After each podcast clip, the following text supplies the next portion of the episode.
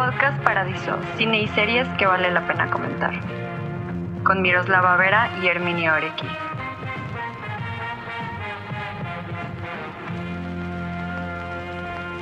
Bienvenidos a Podcast Paradiso. Mi nombre es Miroslava y estoy aquí con mi co-host Herminio Orequi. ¿Cómo estás, Herminio? Hola, pues, hola Miroslava. muy bien, la verdad es que, mm, bueno, no tan bien, la semana pasada estaba muy bien porque se había salido el video de Midsommar. Y esta semana no estoy tan bien porque al final lo, lo bloquearon de la plataforma y, ya no lo puede ver nadie.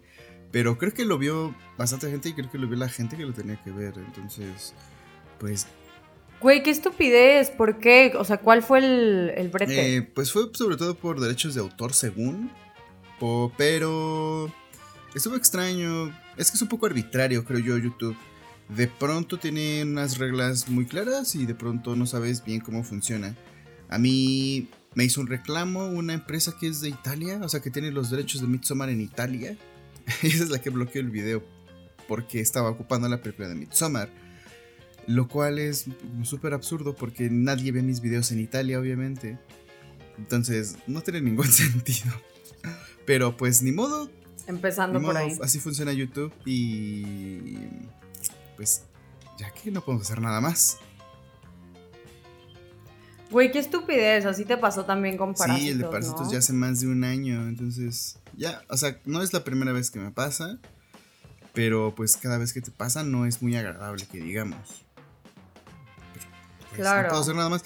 ¿Y cambiarte de plataforma no es opción? No, fíjate que hay otra plataforma de video que creo que es la segunda más popular de YouTube que se llama Vimeo y ahí me cobran por tener los videos arriba. Entonces, yo estaba pagando para que estuviera ahí el de Parásitos, pero ya fue una de. Dije, no, ya no voy a pagar más por esto. Es, demasiado estar pagando por esto.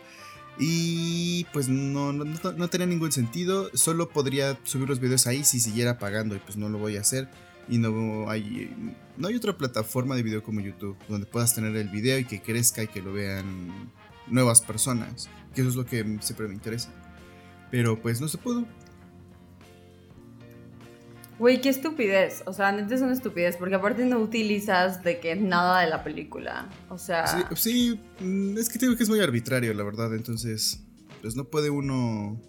No sé. Es, es injusto, pero. ¿Qué no es injusto en la vida? Supongo. Pero pues. Bueno, para todas las personas que tuvieron la oportunidad de ver ese gran video. Pues bueno, yo estoy muy feliz de haberlo visto. La verdad es que está muy chido y se perderán de contenido. sí, creo que, que, quienes tenían que verlo lo vieron y mm, estuvo, estuvo bien que lo vieran las personas que alcanzaron a verlo. Ya veremos si en algún momento hay oportunidad de que vuelva a salir, si puedo reeditarlo o si yo me doy el tiempo de reeditarlo. Pero de momento no lo puede ver nadie, a menos que lo hayan descargado Ojalá lo hayan Seguramente alguien lo bajó. Pero bueno, hoy vamos a, oh. hablar de una película de 2020. Es una película... Yo creo que es de las top películas de 2020. Si no está como dentro del top 5. Yo creo que es de las mejores películas. Se llama Never Rarely Sometimes Always de Lisa Hitman es una directora estadounidense. Esta es su tercera película. Y ella empezó su carrera en 2013 con una película que se llama It Felt Like Love. Esa película no la he visto. Pero tiene otras dos. Bueno, otra más. Que es Beach Rats de 2017. Y pues esta de 2020, Never Really Sometimes Always. Y tiene un par de cortos que no son muy sencillos de conseguir. Yo intenté verlos, pero no los encontré. Solo vi Beach Rats, que es su segunda película.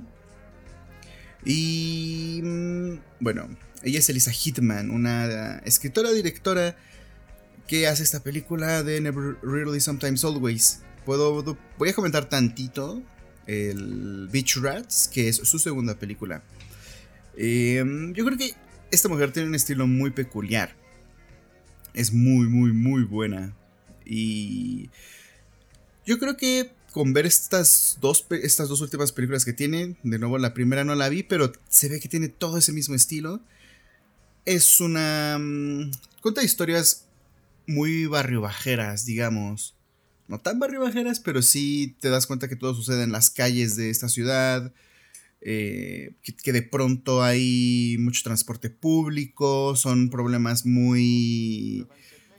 Eh, yo creo que son problemas muy comunes entre gente de las edades que se abordan en los personajes. Beach Rats se trata sobre un joven, adolescente, que tiene, vive en una familia un poco disfuncional, tiene un grupo de amigos que, se dedican pues, a la delincuencia y él está atravesando justo por una etapa en la que mm, sabe que es homosexual, pero no quiere aceptarlo. Porque, pues, por todos los prejuicios y demás. Y se me hace bien interesante que mm, tanto en Beach Rats como en Never Really, Sometimes Always, se hace una exploración de, de cierta identidad sexual. Y en este caso se trata más de mm, de cómo ese chico quiere ocultar y quiere poner una fachada de, de masculinidad. Y en Never Really, Sometimes Always es más ver el mundo de las mujeres y cómo es intervenido por esa masculinidad que nosotros mismos nos imponemos. Em, toda su. tanto esta última película como la segunda son mucho de cámara en mano, son muy sobrias, creo yo, no hay algo que, o sea, no son planos que llamen muchísimo la atención, pero son muy sencillos y yo creo que esa sencillez le da un toque muy especial a la, forma en la que Elisa Hitman está abordando estas dos historias. Y bueno, ese es Beach Rats. Em, yo creo que eso es lo que más puedo decir de Beach Rats, que es una, es una gran película también. Esta, la última me gusta más, creo que es mucho mejor pero Beach Rats sí tiene. Sí tiene elementos muy interesantes. Sobre todo esta parte de este chico queriendo. Queriendo ocultar algo que es inherente a él. Y algo que a él le hace sentir bien. Tiene que ocultarlo porque tiene. Eh, porque de alguna forma se nos exige que tenemos que tener alguna especie de, de fachada hacia todo el mundo, esa fachada que muestra algún tipo de, de, fuerza, de masculinidad. Y en este caso él busca refugiarse en una chica para esconder su homosexualidad y tratar de convencerse de alguna forma a él mismo de que en realidad le gustan las mujeres, cuando en realidad no es así. Y te das cuenta de todo el sistema, de cómo vivimos rodeados de un sistema donde se nos exige tener esa masculinidad Exactamente. Y te exige esa masculinidad y te exige que seas de cierta forma, que te comportes de cierta manera, que muestres ciertas cosas. Y es un sistema en el que vivimos muchas personas y en el que participan incluso las mujeres. Por ejemplo, en esta película, él trata de... No sé si intenta acercarse a la chica y tratar de mostrarle lo que es ser gay, y la chica también tiene muchos prejuicios y dice, no, pues es que los gays son gays y las mujeres lesbianas son atractivas o son sexys. Pero un beso entre gays es una cosa que no tiene ningún sentido. O simplemente eso es gay, así lo dice. Y él se siente mal en ese momento en el que le dicen eh, gay de manera despectiva. Y pues él poco a poco va, va explorando él va explorando su sexualidad a través de encuentros con personas en internet, con hombres en internet. Hay una especie de plataforma y ahí es donde él contacta a los chicos, señores en su mayoría, para pues tener encuentros con ellos. Y de nuevo su grupo de amigos es, pues, es un grupo de, de muchachos eh, que se dedican al, crimen, no un crimen así de locura, pero se dedican al crimen en pocas palabras. Y ellos mismos también entre ellos se exigen cosas que nadie más les está exigiendo. Son cosas que te exige esa masculinidad que de alguna forma te programan para sentirla. Y es todo un cúmulo de cosas las que van presionando al personaje. Y es, muy, es gran película, la verdad. Me gusta mucho que explore esos temas esta mujer. Y en Never Really, Sometimes Always, la película de la que vamos a hablar en este podcast, la película principal de la que vamos a hablar en este podcast, se trata sobre mm, esta chica llamada Autumn, Autumn, Autumn, Otoño en español. interpretada por Sidney Flanagan. Eso, esta película creo que es importante mencionar que es una película en la que participan muchas mujeres. No solo son mujeres protagonistas y es directora y escritora, sino que también yo quiero mencionar el soundtrack es muy muy muy bueno de esta película y lo compone una mujer que se llama Julia Holter. La verdad no sé si ella tiene más soundtracks, seguramente sí, pero este soundtrack es muy muy bueno. Y bueno, esta película se trata de esta mujer que tiene 17 años. Niña, ¿no? Yo creo que sigue siendo niña. Sí, es súper chiquita, tiene 17 años y de pronto se encuentra con... Eh, empieza a sentir ciertos malestares en su cuerpo, digamos. Y se da cuenta, descubre que tiene, según lo que le dicen en la clínica, en esta especie de clínica que no es... Es más una clínica clandestina, parece. Y le dicen, tienes 10 semanas de embarazo. Y pues esta chava está totalmente, o sea, ni siquiera tenía idea de que estaba embarazada. No sé si lo sospechaba, pero de pronto se da cuenta que no es normal lo que le está pasando. Decide ir a ver si está embarazada y resulta que sí. Y pues tiene 17 años y el plot de la película es que ella quiere abortar. Pero yo creo que la gracia de esta película es que... Mm, eh, de nuevo, lo que ya había dicho en algún otro podcast. Eh, me gusta ver cómo en las historias te ponen del lado de quien protagoniza. Y tu objetivo cuando tú estás escribiendo y dirigiendo una historia como esta es que la gente realmente empatice con el personaje protagonista y que haga catarsis a través de ese personaje y que sientas las cosas que siente ese personaje. Yo creo que se logra muy bien con el personaje de la chica porque realmente entiendes, o sea, yo que soy hombre no voy a entender nunca en mi vida, ni voy a comprender lo que significa estar embarazada, y mucho menos lo que significa querer abortar. Eh, por mucho que yo quiera, jamás lo voy a comprender en toda su extensión, pero creo que representaciones como estas sí te hacen entender el gran problema que es que de pronto haya algo más en tu cuerpo que no eres tú. Y en este caso que es una chica súper pequeña, tiene 17 años otra vez, ella pues obviamente no quiere tener a ese niño, bueno, ese bebé o esa bebé, no quiere tenerle y pues toma esa decisión de, bueno, pues voy a abortar y ahí empieza la película. Eh, ¿A ti qué te pareció? Es, yo creo que es una película muy fuerte, y, pero no sé, tú dime. Sí, em, bueno, antes que nada, antes que nada, eh, pues ni siquiera está a debatir si alguien aquí es pro aborto, ¿no? O, sea, es como que es algo pues ya implícito.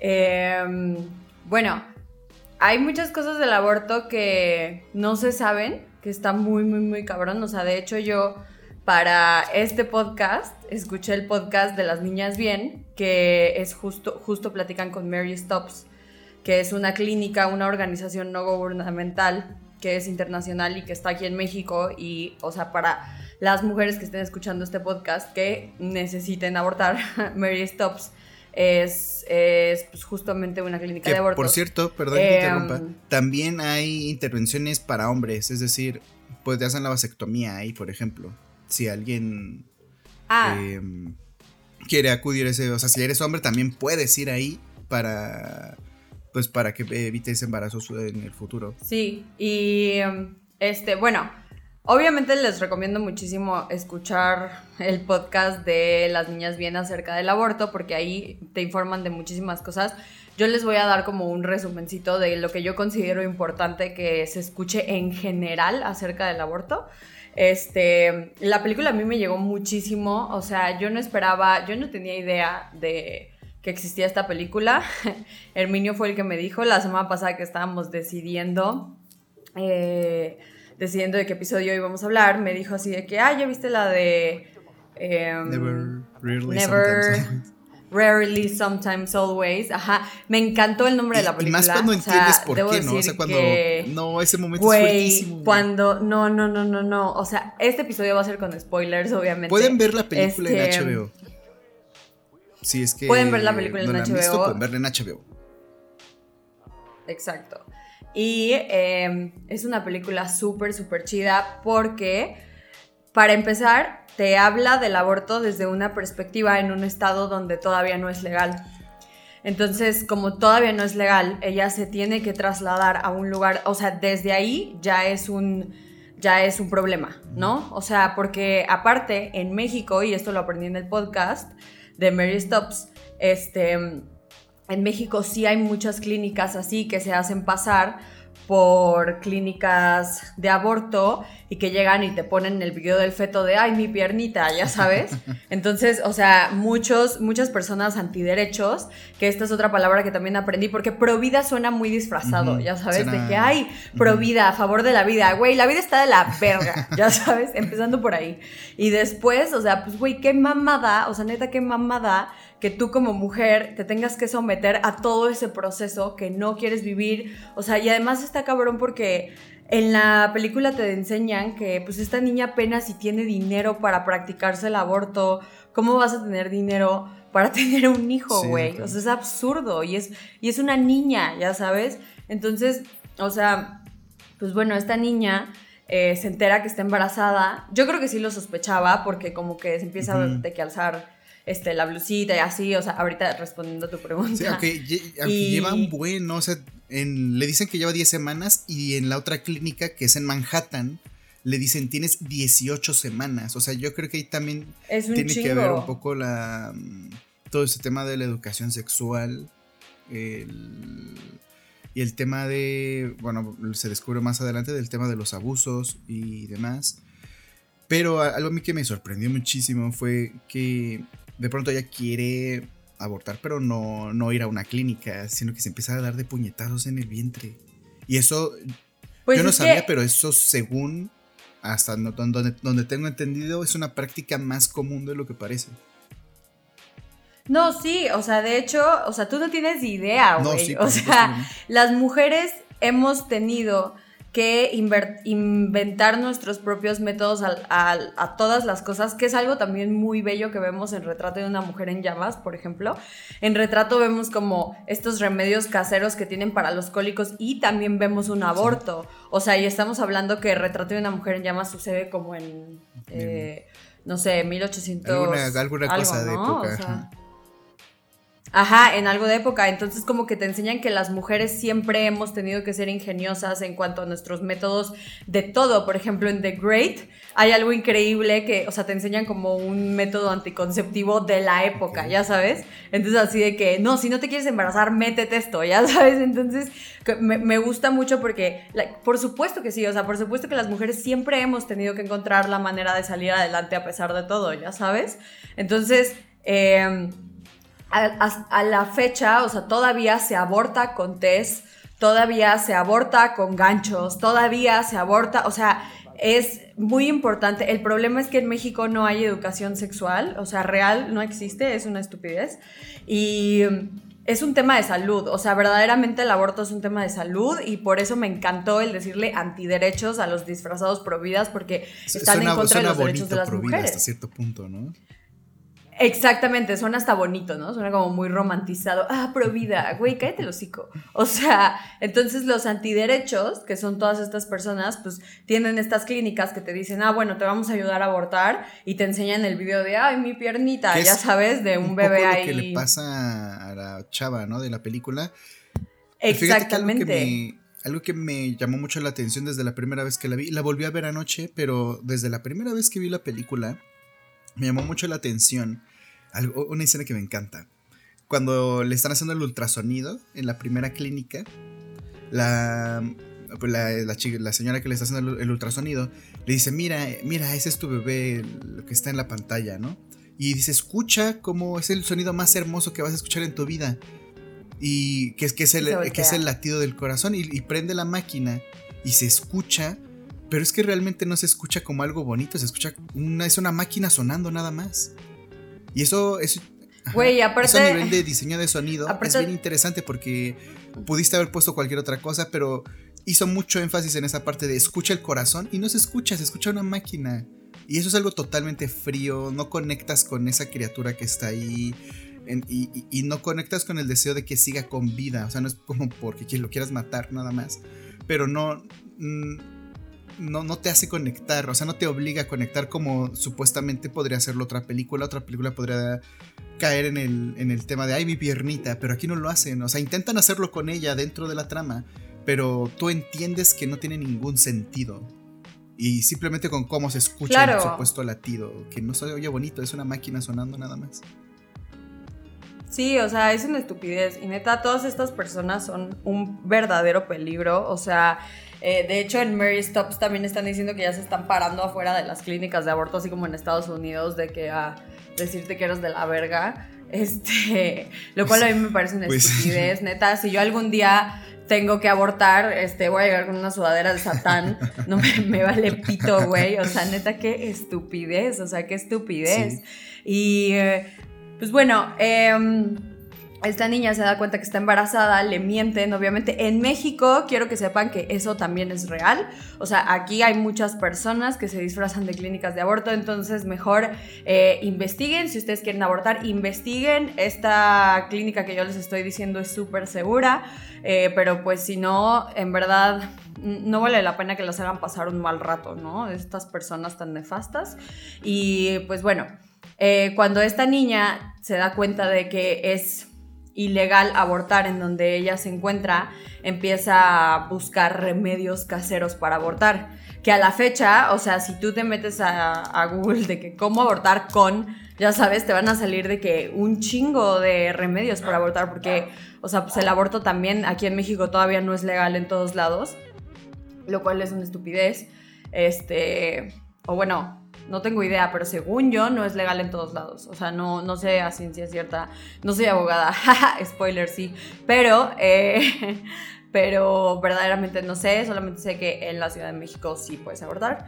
Y, eh, ah, no, según yo sí no es legal, porque, bueno, ahorita voy a llegar ahí, pero... Sí, no es, en Ciudad de México y creo que acaban de em, hacerlo legal en, en Hidalgo, me parece hace poquito. Sí, ajá. Sí, exacto. O sea, lo cual es una reverenda estupidez. O sea, no lo puedo pues, creer porque. Justo yo creo que la película, en ese sentido, te hace. Te hace que veas cómo es de difícil. O sea, cómo no es tan sencillo simplemente, ah, pues vamos a hacerlo y ya, sino que es todo un problema. Y en el caso de ella, te das cuenta de, como dices, no tiene dinero. O sea, apenas tiene dinero. Y.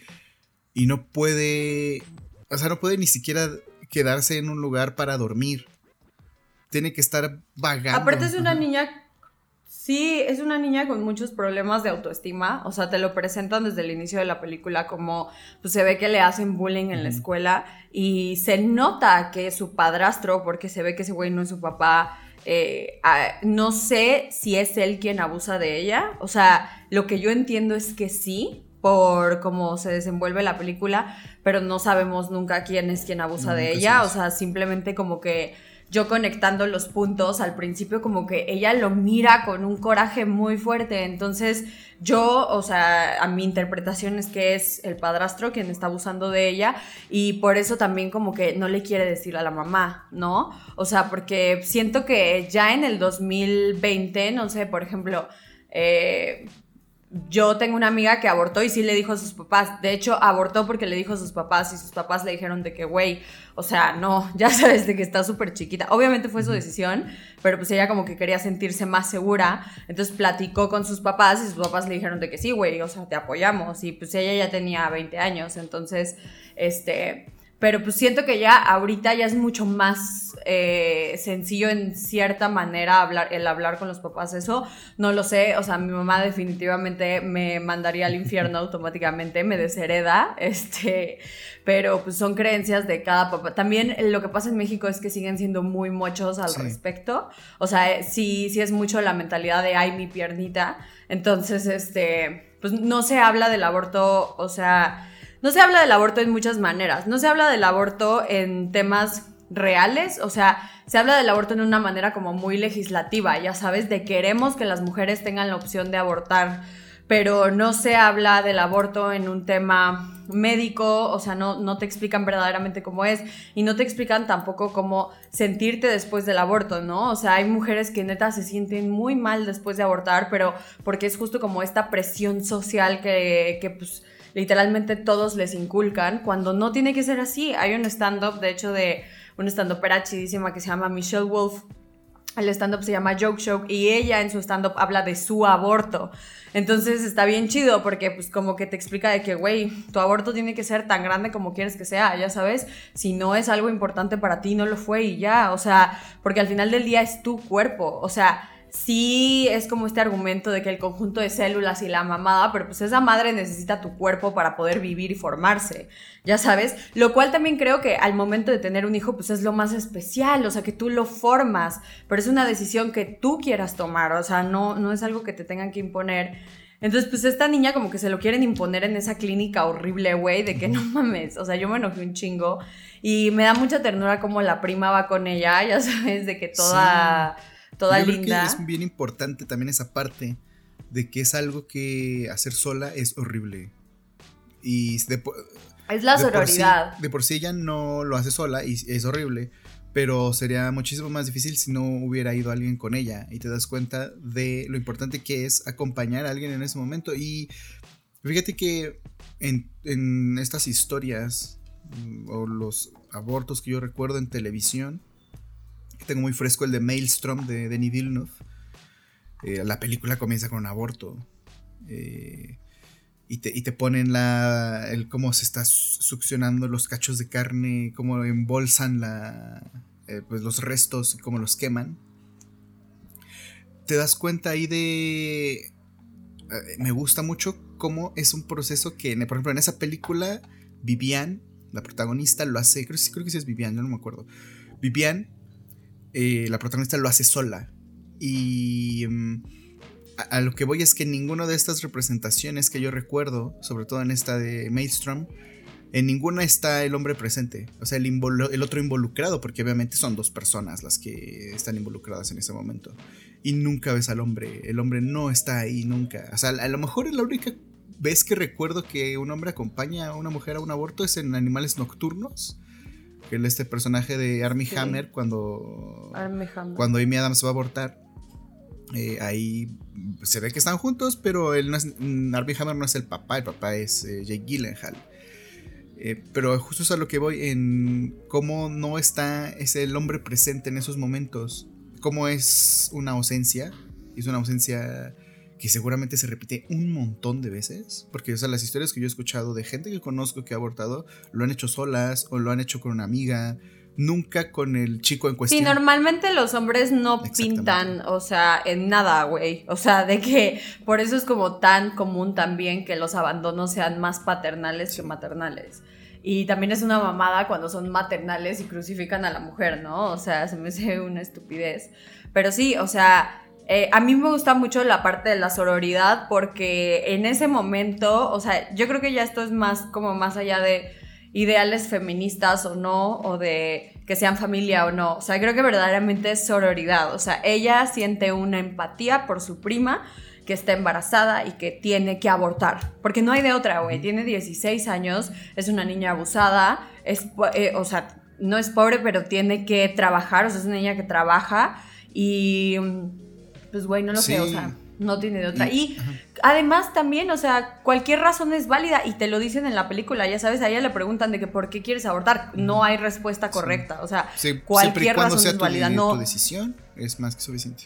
Exactamente. Siempre y cuando sea tu decisión es más que suficiente y de verdad, o sea, cualquier razón es válida, sí, cualquiera, o sea, si no es el güey que tú crees que se ha indicado, si fue una situación de abuso, si fue simplemente porque, güey, se te rompió el puto condón, o sea, a veces los métodos anticonceptivos fallan, ya sabes. En el tema de la película, pues sí es más específico, o sea, porque sí es, eh, pues, abuso, que es lo más cabrón, que ya vamos para allá Em, se van en este camión las primitas y ahí conocen a un güey, a ah, un hombre. Eso es horrible, es horrible la forma en la que lo, en la que lo muestran porque em, es un poco lo que ya había dicho yo de Bastardo sin Gloria y la subtrama de Shoshana con Soler. Pero te das cuenta de lo molesto que puede llegar a ser el, hecho de que alguien te hable, o sea, en, un espacio público. Obviamente, así es como se conoce la gente, pero también creo que hay un límite en el que tú dices que no y esa persona sigue insistiendo. Eh, y, me, encanta cuando el, este chico que encuentran en el autobús la toca.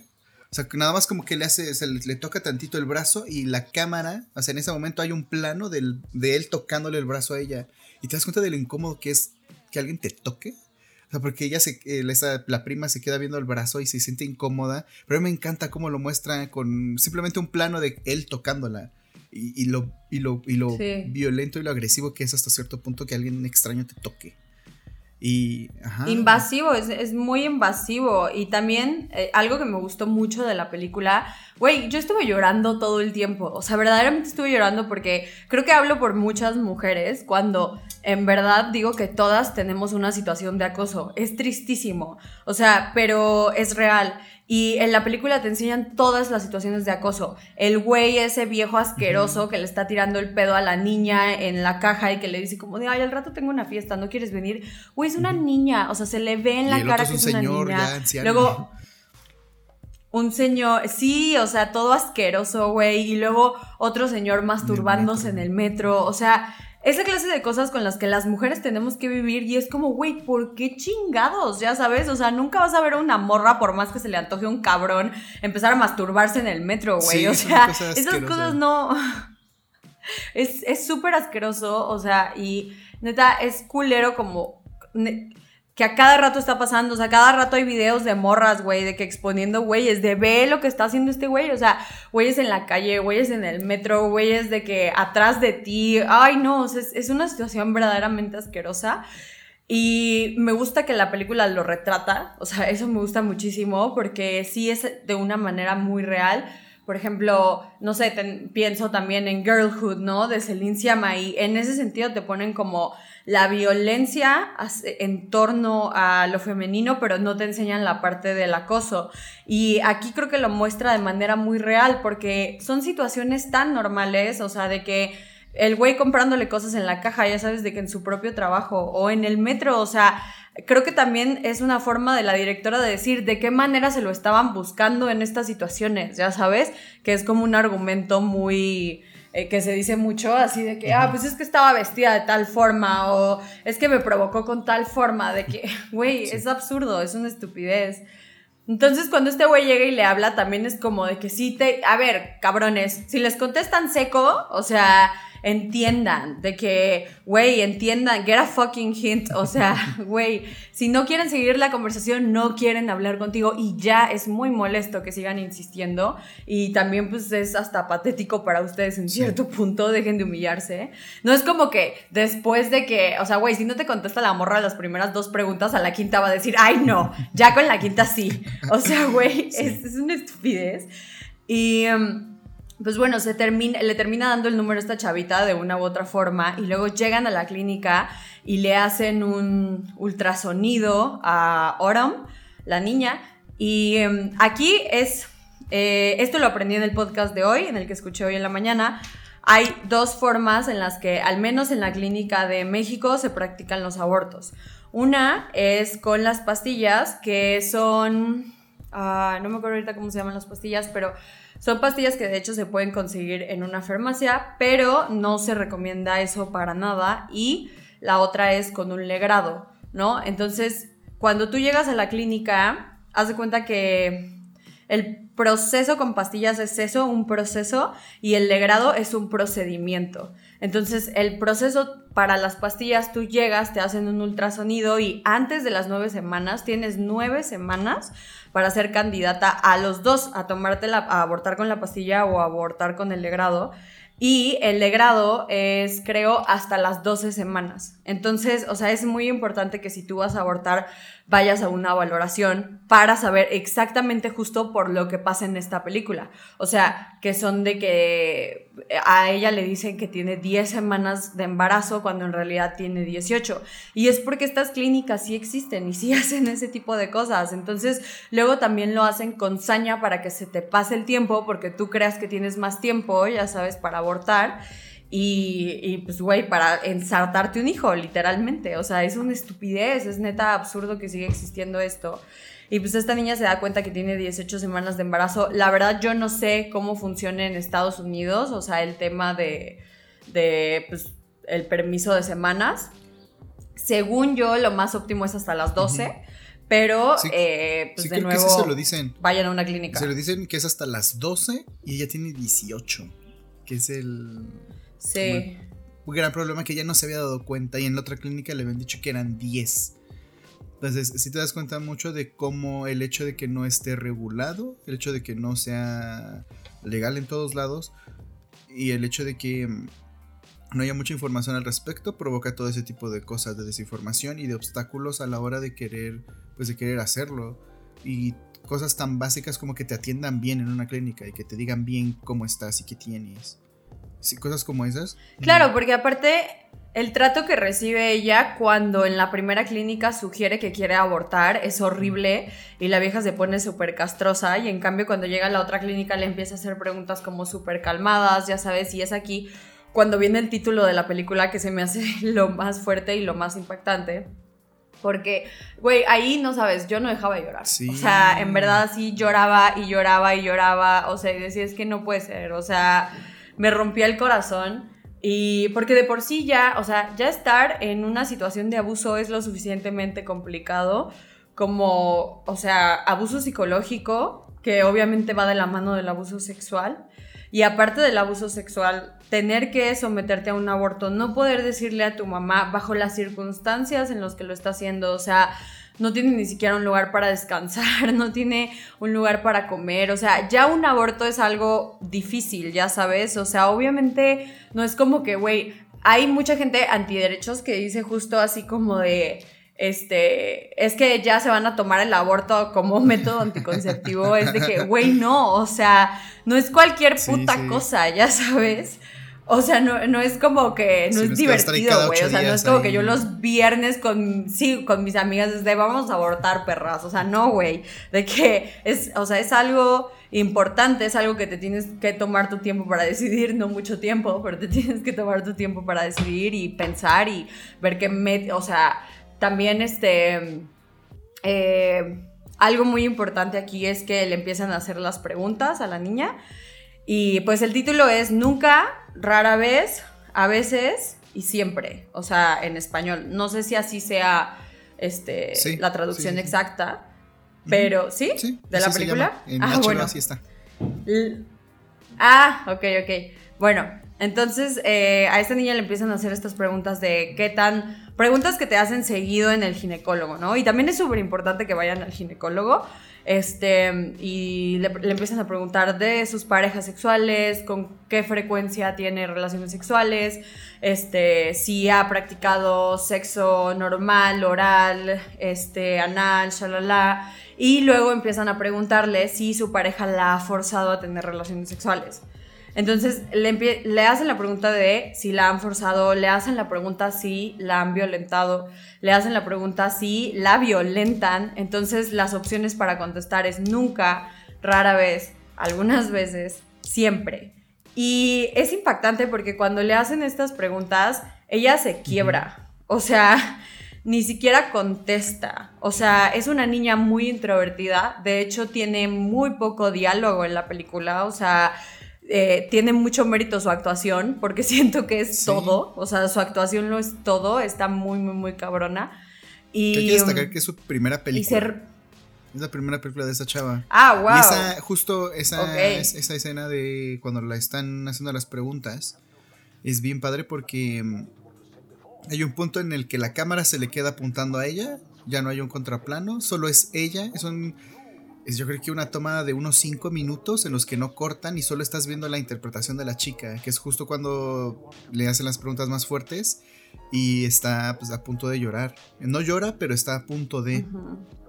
Y en una entrevista le preguntan, les preguntan a la directora y a la actriz que cómo fue hacer esa escena y la chava dice, no, pues es que más bien lo platica, lo platica la directora Elisa Hitman, dice que la chica le platicó que era una. que fue muy catártico ese momento, o sea, que fue muy fuerte. Le dice. fue súper catártico y fue muy liberador. No quiero volver a poder hacerlo igual. Entonces, creo que solo, no, no lo aclaran, pero creo que solo tienen una toma de ese momento y es ese, es la que está en la película. O sea, porque la interpretación quedó tan bien y la chava dijo, ¿sabes que Ya no me va a volver a salir igual. Que pues esa, fue la que se quedó. No, pues está impresionante esa escena. O sea, en verdad yo no dejaba de llorar. Así, no dejaba de llorar y es súper fuerte. O sea, porque de nuevo, nunca dicen como quién es en específico quien está abusando de ella, pero yo, mi interpretación es que fue el papá o el padrastro. Este, y luego le, le, explican cómo va a ser este procedimiento, ¿no? Que esto es real, o sea, en las clínicas te hacen todas estas preguntas que pues es importante saber, sobre todo para, para saber que tú no estés en riesgo, que otra cosa que aprendí en el podcast de hoy, que es súper importante, que también quiero decir aquí, es que en México, bajo, me parece que es la NOM 046, y lo pueden escuchar en el podcast, de nuevo los refiero, eh, no importa en qué lugar de la República tú te encuentres, si estás embarazada por una situación de violencia, o sea, sí o sí deben de tener a un médico que te ayude a abortar. O sea, esto es real, de que no importa en qué estado de la República, si es legal o no, si es bajo una causa de violación, te tienen que ayudar a abortar. O sea, esto no es opcional. Entonces, considero que es algo muy importante que se sepa, o sea, sobre todo porque en México hay demasiada violencia sexual, muchísima, sobre todo en provincia y sobre todo intrafamiliar, lo cual es súper grave. Entonces, em, si conocen a alguien que no tiene conocimiento de esto, lo más importante es... Eh, pues dar esta información, ¿no? Que esta información esté alrededor de, pues de de todas las personas que lo puedan escuchar y que lo lleguen a necesitar. Me parece muy importante. Y pues bueno, eh, aquí descubrimos que esta niña es abusada, entonces no solamente es lógico que pues tenga otra razón para querer abortar, ¿no? Y luego pues tiene un problema porque ella pensó que iba a pagar el aborto con el seguro, pero en el seguro le dan un estado de cuenta a su mamá y ella no quiere que su mamá se entere. Y eso a mí también pues es lo que me hace pensar que es su padrastro, eh, porque pues no lo sé, o sea, como que te lo pintan que la mamá también se embarazó súper joven. Entonces creo que en, un punto como que la mamá lo hubiera entendido, o sea, porque cuando le llama por teléfono la mamá suena súper preocupada, ya sabes, de que nada más le dice mamá y la mamá le dice así de que estás bien, ¿dónde estás? Ya sabes, o sea, creo que al final las mamás, o sea, pues por más cabrón que esté el tema a tratar, al final siempre van a querer tu bienestar. Entonces, o sea, eh, eh, me imagino que esta niña tiene muchísimo miedo porque aparte cuando es una situación de abuso es mucho más complicado el hablar de que alguien está abusando de ti. Entonces ella pues lógicamente no quiere que sepan, tiene que utilizar el dinero que habían ahorrado para regresar a la ciudad, lo tiene que utilizar ahora para el aborto. Entonces es un pedo porque se quedan sin dinero, se tienen que quedar otra noche, no pueden dormir en un hotel porque no tienen dinero.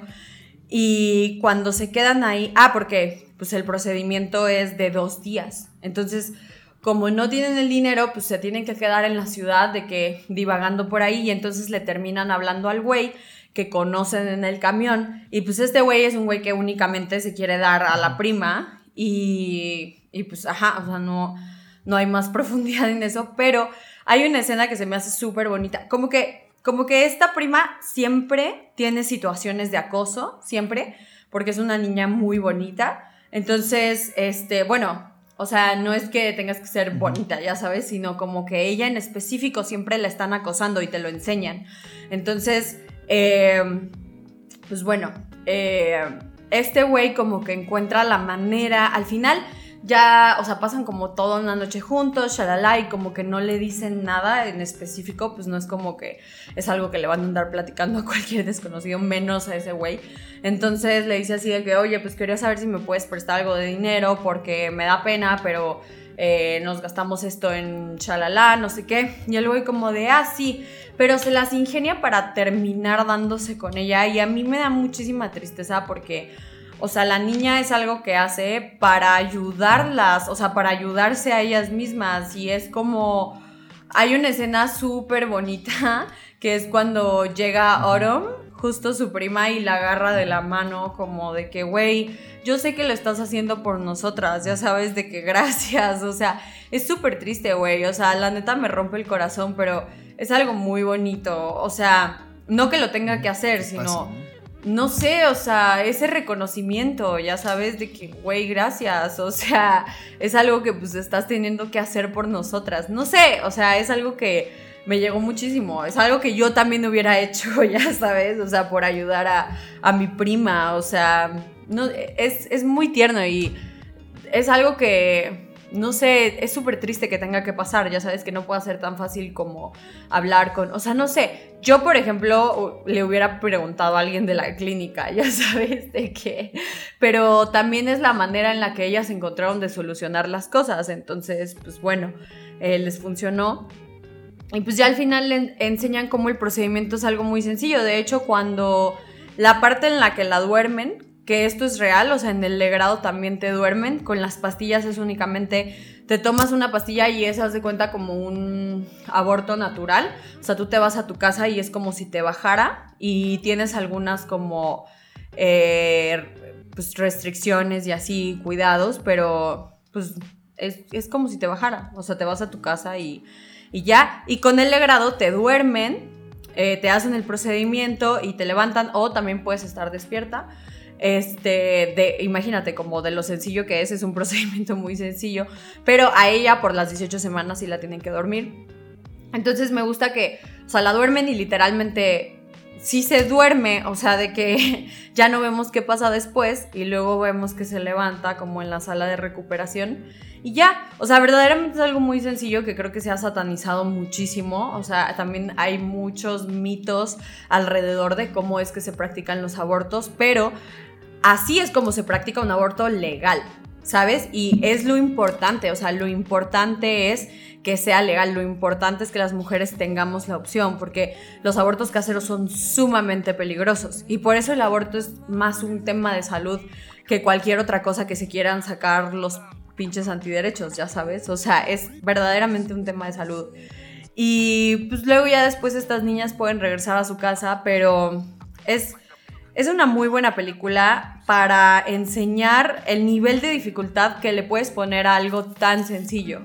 Y también para enseñar que, pues no, no todos los abortos tienen que ser tormentosos, ¿sabes? O sea, también a ella, em, pues pobrecita, como que no tenía el apoyo de su familia ni nada, pero eh, no lo sé, o sea, como que no necesariamente tienes que estar sola, ya sabes, de que hay mucha gente que está contigo y hay muchas mujeres que están viviendo exactamente lo mismo que tú. Entonces, me gustó mucho la película, o sea, se me hace muy, muy bonita, se me hace muy valiosa, se me hace muy importante y creo que es algo que son temas que deberían de ya incluirse al punto en el que estén normalizados. Por ejemplo, en Girls, eh, la, serie de Lina Dunham de HBO, en el primer episodio o segundo episodio me parece hay un aborto, ¿sabes? Pero de que la morra va a una clínica y tiene un aborto y se sale. Este, bueno, así lo recuerdo yo, la verdad no me acuerdo, la vi hace mucho, pero, o sea, me gustaría que el contenido empiece a enseñar esa clase de cosas, ya sabes, o sea, sí es una decisión personal y lo que sea, pero pues también, o sea, como que si no te importa tanto y no te sientes mal porque sabes que tomaste la, decisión más responsable, pues tampoco te tienes que atormentar psicológicamente, ya sabes. O sea, creo que esta eh, película es muy importante por el antecedente, pero también me urge que en el media se empiece a normalizar los abortos, güey, porque es como que te saquen una muela, ya sabes. O sea... Aquí pues me gusta que tratan el tema de violencia y el tema del acoso y muchas cosas desde la perspectiva de género, pero ya también que se empieza a normalizar el aborto. Eso es lo que yo opino. Sí, en las películas. en general eh, aprendemos mucho de todo lo que vemos y de cómo nos lo muestran. Si nos lo muestran como un estigma, como algo súper polémico, pues obviamente la gente lo empieza a ver de esa forma también. Y si te enseñan y te hacen empatizar con la situación, eso yo creo que eso es lo más importante, que te hagan empatizar y que sepas qué es lo que está viviendo la otra persona, para que no nada más opines y digas, ah, pues que, que, que ahora se haga cargo del bebé. Pues obviamente no, no es tan sencillo. Y em, creo que es una gran película en ese aspecto, en el, aspecto en el que te muestra no solo el aborto, o sea, porque el aborto es, digamos, el escenario, pero te das cuenta de todas las imposiciones que hay en todos los niveles, ¿no? De todo lo que sufren estas dos chicas, porque el aborto es, eh, es nada más una de las tantas cosas que van a vivir en, dentro de ese viaje, ¿no? Eh, de ir y practicarlo. Ahí se encuentran un montón de personas, bueno, un montón de hombres. Y como son ellos los que no las comprenden, no porque sea complicado, sino porque no tienen el mínimo interés. Por ejemplo, el chico este del, del, del autobús solo está buscando una cosa muy específica y ya. Y es. Y es desde que todos estos hombres aparecen que quieren imponer control de alguna forma. Eh, ya sea el que la invita a la chica a la fiesta, o el chico del autobús que también las invita a una fiesta. Y siempre es querer estar imponiendo y querer estar eh, diciéndoles qué hacer. Y él, eh, incluso este personaje es peculiar porque cuando ves que, o sea, que él quiere imponer, decir, pues vamos a tal lado y ellas dicen que no, él se molesta, él se molesta de que no se haga lo que él quiere. Y no sé, me llama mucho la atención el cómo es reflejada esa situación y cómo es abordado todo, todas ese tipo de imposiciones que hay, que parece, o sea, que si no te pones a observar, pues a lo mejor no, no las ves porque no las vives, en mi caso, yo que soy hombre. Pero están ahí y eso es algo que no puedes negar. Eso es algo que entre más te lo muestren y te lo muestran desde este tipo de perspectivas otra vez, eh, que tú veas cómo es empatizar y que puedas empatizar realmente con el personaje de la chica es bien importante, es bien importante crear esas historias desde esa perspectiva. Porque si las haces desde la perspectiva de un hombre, o sea, si las haces, por ejemplo, desde la perspectiva del güey ese que se encuentra en el camión, pues obviamente tú hasta vas a sentir lástima por él a lo mejor, porque a lo mejor te lo pintan de la forma en la que, ah, mira, es que lo rechazaron. Y, esa podría ser la perspectiva, pero no lo es. Y es importante que veamos las cosas desde ese punto de vista, desde el punto de vista en el que tus actitudes pueden ser invasivas y pueden ser muy agresivas, como eso, ¿no? Como el simplemente tocar a alguien. a mí me encanta ese momento en el que muestran cómo ni siquiera, o sea, le toca el brazo y es un son unos segundos, pero te das cuenta de lo mal que está, o sea, de lo incómodo que es para la chica que alguien la toque eh, en el brazo. Es, es, eso es, a mí se me hace increíble el que se logren ese tipo de cosas. Y por otra parte ves otro tipo de contactos que son los que tiene Auron y su prima. Cuando se agarran la mano, el momento que describiste. O cuando se agarran la mano la, la mujer que le está teniendo en la clínica, que le está acompañando en la primera parte del proceso. Y le da la mano y le das, te das cuenta cómo se aprieta en la mano tan fuerte que es ese, ese esa, no sé, esa, esa simpatía, ese, esa empatía tan poderosa que hay. Porque pareciera que solo entre mujeres se entienden y entre mujeres son las únicas que se ayudan. Y si es así en la película. Y por eso me gustan esos, esos, esos, esos, contactos que son más de, empatía que de control como el que hace el chico y son cosas súper sencillas, o sea, son pequeños detalles que tiene la película. Y eso, de nuevo, ese tiene un estilo súper sencillo, súper modesto.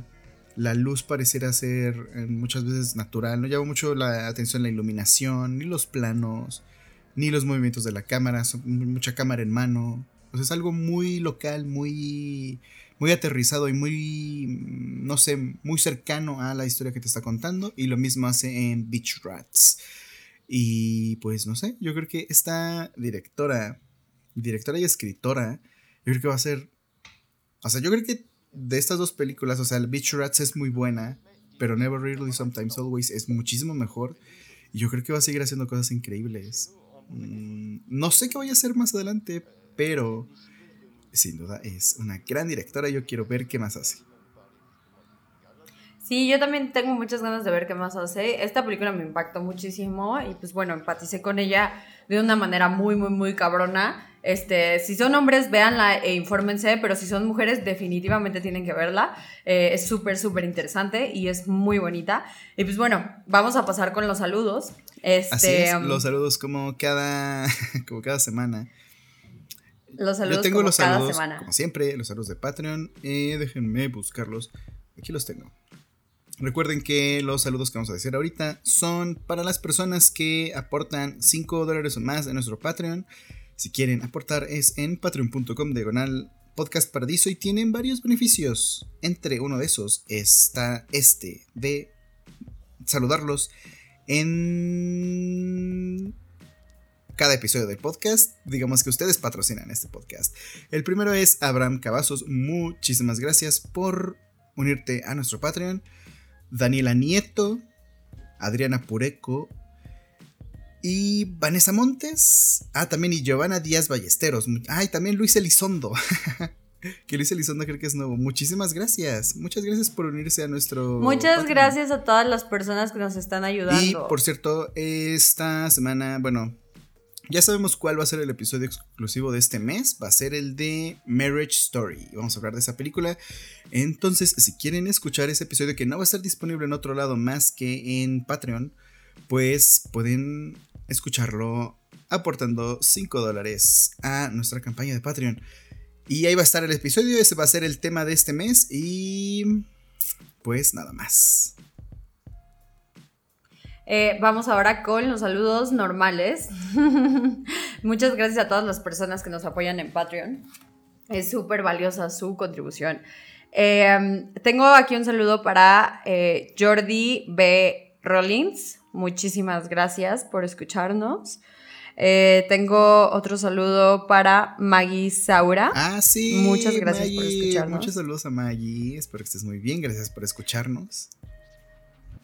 Muchos saludos, muchas gracias. Adriana Pureco, como siempre, que tiene su saludo eh, ah, creo que no mencioné a Adriana Pureco en el de Patreon, ¿verdad?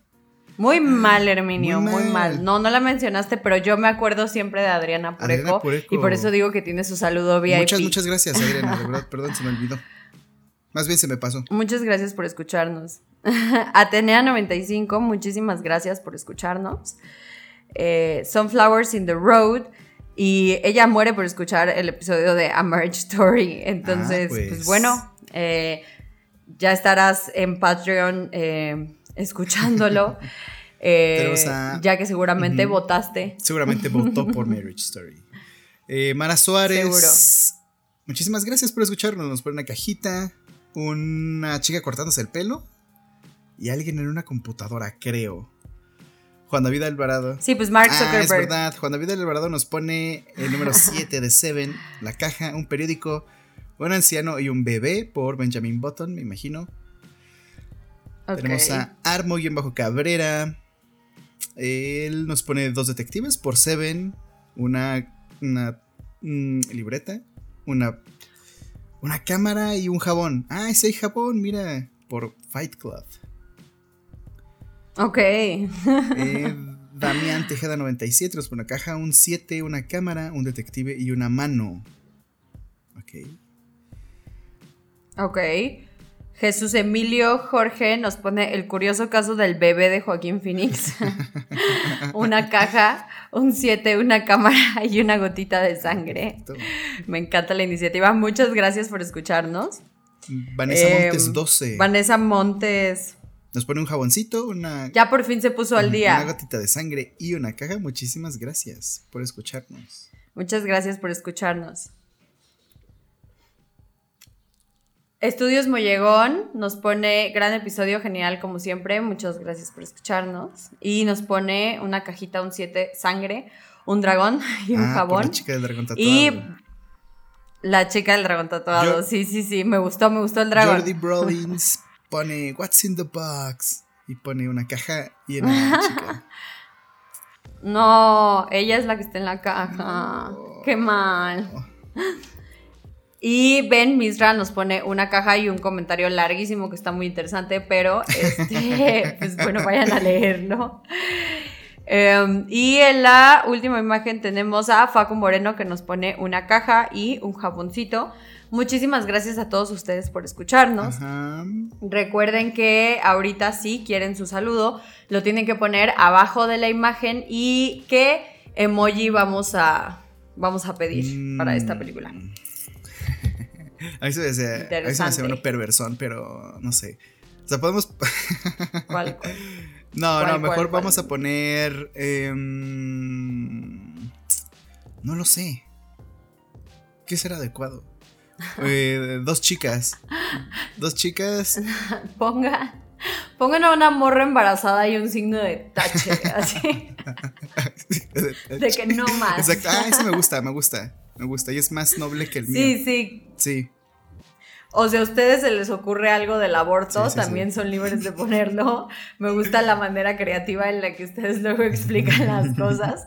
Pero eh, una monita embarazada y un tache. Y eh, solamente como última recomendación, yo sí les quiero decir que escuchen el episodio de Mary Stops de Niñas Bien. Está súper informativo.